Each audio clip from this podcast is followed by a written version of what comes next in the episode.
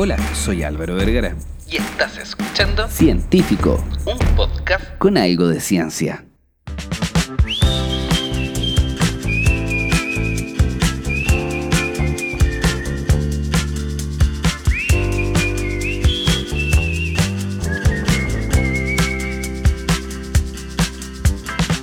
Los antioxidantes son sustancias que protegen a las células de elementos oxidantes como eros especies reactivas de oxígeno y enos, especies reactivas de nitrógeno.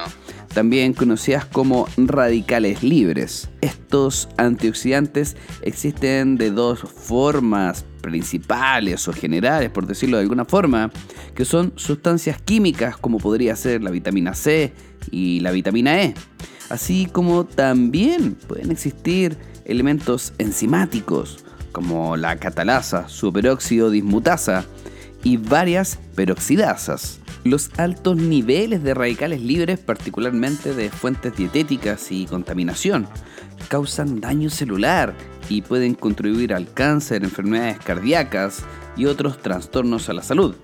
Tenemos que entender además que estamos constantemente formando radicales libres y nuestro cuerpo cuenta con enzimas o pequeñas fábricas que constantemente están luchando con las formaciones normales de radicales libres. El mero hecho de vivir forma radicales libres. Tenemos que entender que estos radicales, especies oxidantes, especies reactivas de nitrógeno y de oxígeno, son una especie de smog por el hecho de vivir. Por ende, si estamos vivos, lo estamos formando. Lo importante es saber qué tanto podemos compensarlos. Pero estas fábricas enzimáticas que logran compensar los radicales libres circulantes se pueden ver beneficiadas por el consumo de antioxidantes dietéticos. Además de eso, la práctica de actividad física regular mejora el accionar de estas enzimas con el fin de volverte más antioxidante, pero de manera natural. Ahora, si el hecho de vivir forma radicales libres y movernos también provoca una mayor cantidad de smog, significa que hacer ejercicio va a aumentar la presencia de radicales libres y eso es así.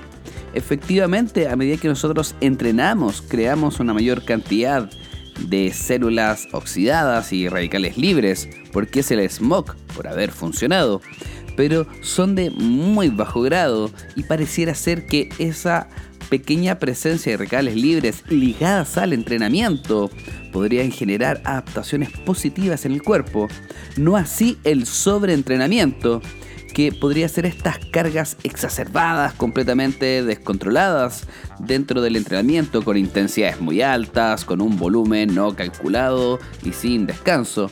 Eso podría generar lamentablemente adaptaciones negativas en el cuerpo y altos niveles de radicales libres que al momento de producirse podrían generar daño en otros órganos de nuestro cuerpo. Bajo este punto de vista, entrenar es una de las actividades para poder potenciar el funcionamiento del cuerpo y el funcionamiento de estas enzimas antioxidantes más grandes que hay. A pesar de que va a generar radicales libres, estimulamos la forma y potenciamos las enzimas antioxidantes que podríamos tener. Eh, pero claramente hasta cierto punto, porque un entrenamiento con cargas mal planificadas podría causar que tu cuerpo no tenga un buen estímulo antioxidante. Pero si queremos hablar de cuál podría ser un buen antioxidante, la vitamina A, C y E son los principales antioxidantes de la dieta y pareciera ser que son sumamente poderosos. Nos ayudan en gran parte a compensar el daño que podríamos tener en el cuerpo, pero ¿cómo se causa ese daño? ¿Qué es lo que hacen los radicales libres? ¿O qué significa un radical libre?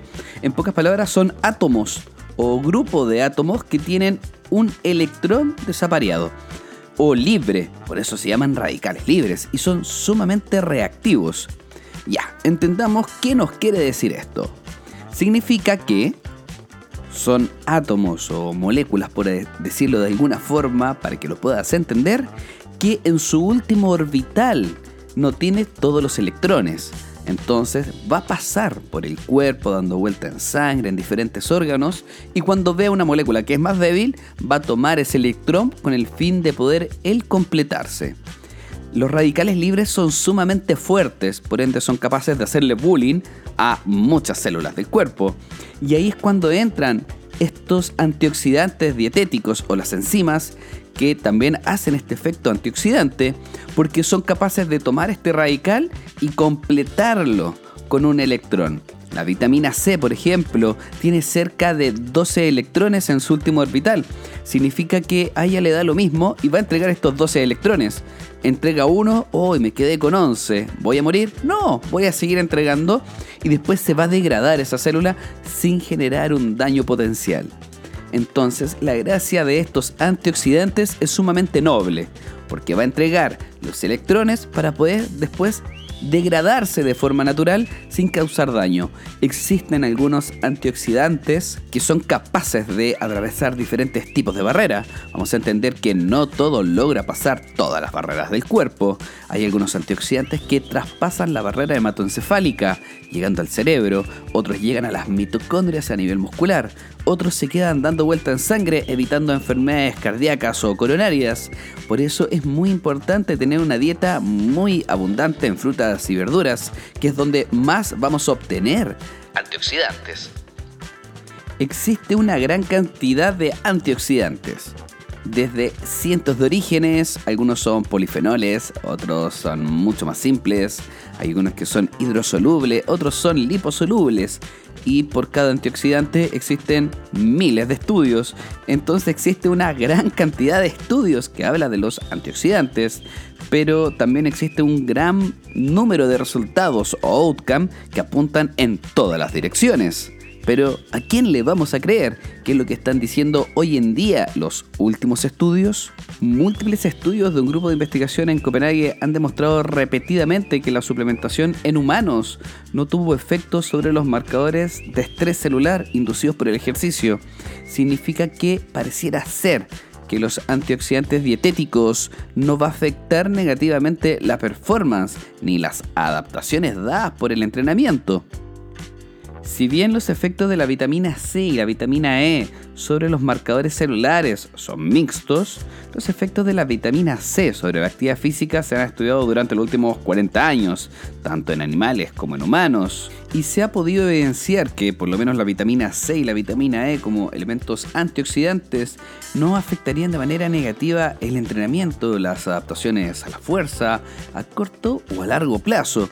Y eso es algo sumamente importante ya que la hipótesis antiguamente apuntaba a eso, que el consumo de antioxidantes podría perjudicar el cuadro inflamatorio dado por el entrenamiento evitando algunas adaptaciones que buscamos, como podría ser el aumento de la fuerza, el aumento de la hipertrofia, perder grasa, etcétera, etcétera, etcétera. Pero hoy en día ya se sabe que no es así y que el consumo de antioxidantes como la vitamina C o la vitamina E no afectaría negativamente el músculo. La vitamina C. O ácido ascórbico es una vitamina esencial soluble en agua, es un suplemento dietético muy popular debido a las propiedades antioxidantes, su seguridad y lo mejor de todo, Su bajo precio. Muchas veces se ha hablado que podría mejorar las defensas, la vitamina C. Eso no es así.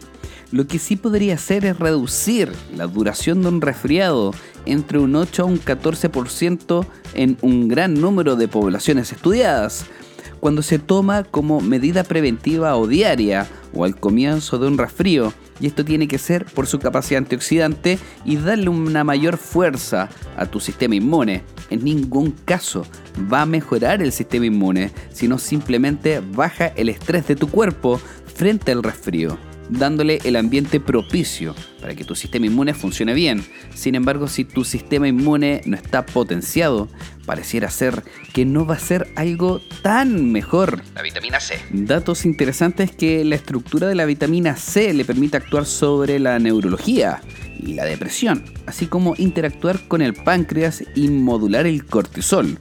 Sus propiedades antioxidantes significan que la vitamina C proporciona efectos neuroprotectores y beneficios para el flujo sanguíneo. Además, eh, gran parte... No, mentira. Existe un poco de evidencia anecdótica que dice que la vitamina C puede proteger los testículos del estrés oxidativo. La vitamina C también puede preservar los niveles de testosterona bajo esta lógica. Es algo anecdótico y extraño, pero un dato sumamente válido. La ingesta diaria recomendada o el IDR de vitamina C es de 100 a 200 miligramos y esta dosis se logra fácilmente con la alimentación y la dieta. Y con esto nos damos cuenta de lo exagerado que podría ser las dosis comerciales en farmacias, que son de 1000 miligramos, 10 veces más de lo recomendado. Si es que quieres suplementarte con vitamina C para poder potenciar tu cuerpo, una pastilla chiquitita pediátrica de 100 miligramos pareciera ser basta y sobra para poder ayudar a tu cuerpo. Y el resto tiene que ser entrenamiento. Y alimentación. Aparte de la vitamina C, tenemos otro tipo de antioxidante que podemos conseguir en la dieta, que es la vitamina E es un término utilizado para referirse a ocho moléculas, ya que la vitamina E no es sola. Estas moléculas se dividen en dos categorías, los tocoferoles y los tocotrienoles. no, ¿cómo es? no va a decir esa Y cada grupo o categoría de esta vitamina se divide en alfa, beta, gamma y delta. La mayoría de los beneficios de la vitamina E provienen de evitar una deficiencia, pero hay varios casos en los que la suplementación puede ofrecer unos beneficios increíblemente adicionales. La suplementación con alfa-tocoferol puede mejorar la función inmunológica, medida por las células T, lo que estimula el sistema inmunológico. El mantenimiento de los niveles adecuados de vitamina E en el cuerpo se puede lograr mediante una dosis diaria bastante baja, que son de 15 miligramos o 22.4 unidades internacionales aproximadamente. Estas dosis de vitamina E se puede adquirir a través de la dieta, lo que hace que la suplementación sea innecesaria en muchos casos. Una persona mayor que toma un suplemento de vitamina E para mejorar la inmunidad debería tomar entre 50 a 200 miligramos de esta vitamina. Existe otra familia que hoy en día es muy estudiada dentro del mundo de los antioxidantes y que son los polifenoles que pareciera ser principalmente antioxidantes de la dieta. Lo vamos a obtener de algunas frutas como los arándanos, los berries, incluso del cacao, el té y el vino tinto. Los polifenoles que voy a especificar en otra cápsula, pero te quiero adelantar que han tenido consecuencias increíbles como antioxidantes, teniendo beneficios y efectos vasodilatadores, antitrombóticos, antiinflamatorios y antiapoptótico, que tiene que ver con la apoptosis o la muerte celular programada son realmente increíbles, pero pareciera ser que todos son sumamente diferentes. Los antioxidantes del maqui o los frutos rojos y el cacao o el té son todos completamente diferentes, así que tenemos bastante cápsula para poder hablar de ellos. Si buscas mejorar tu salud y consumir un suplemento, posiblemente el uso de antioxidantes pueda ayudarte, de preferencia algún polifenol. Si es que estás buscando algo económico y general, recuerda que la vitamina C y la vitamina E lo puedes lograr con la alimentación. Y si estás buscando un suplemento, lo puedes lograr con baja dosis y a un bajo costo. Eso te podría ayudar y tienes que estar sumamente tranquila o tranquilo porque el uso de estos no va a interferir en las ganancias de tu entrenamiento o alguna adaptación dada por el ejercicio. Solamente, hasta hoy en día, se ha visto que entrega beneficios para la salud, protección, y en este sentido, algunos en específico incluso pueden mejorar la inmunidad.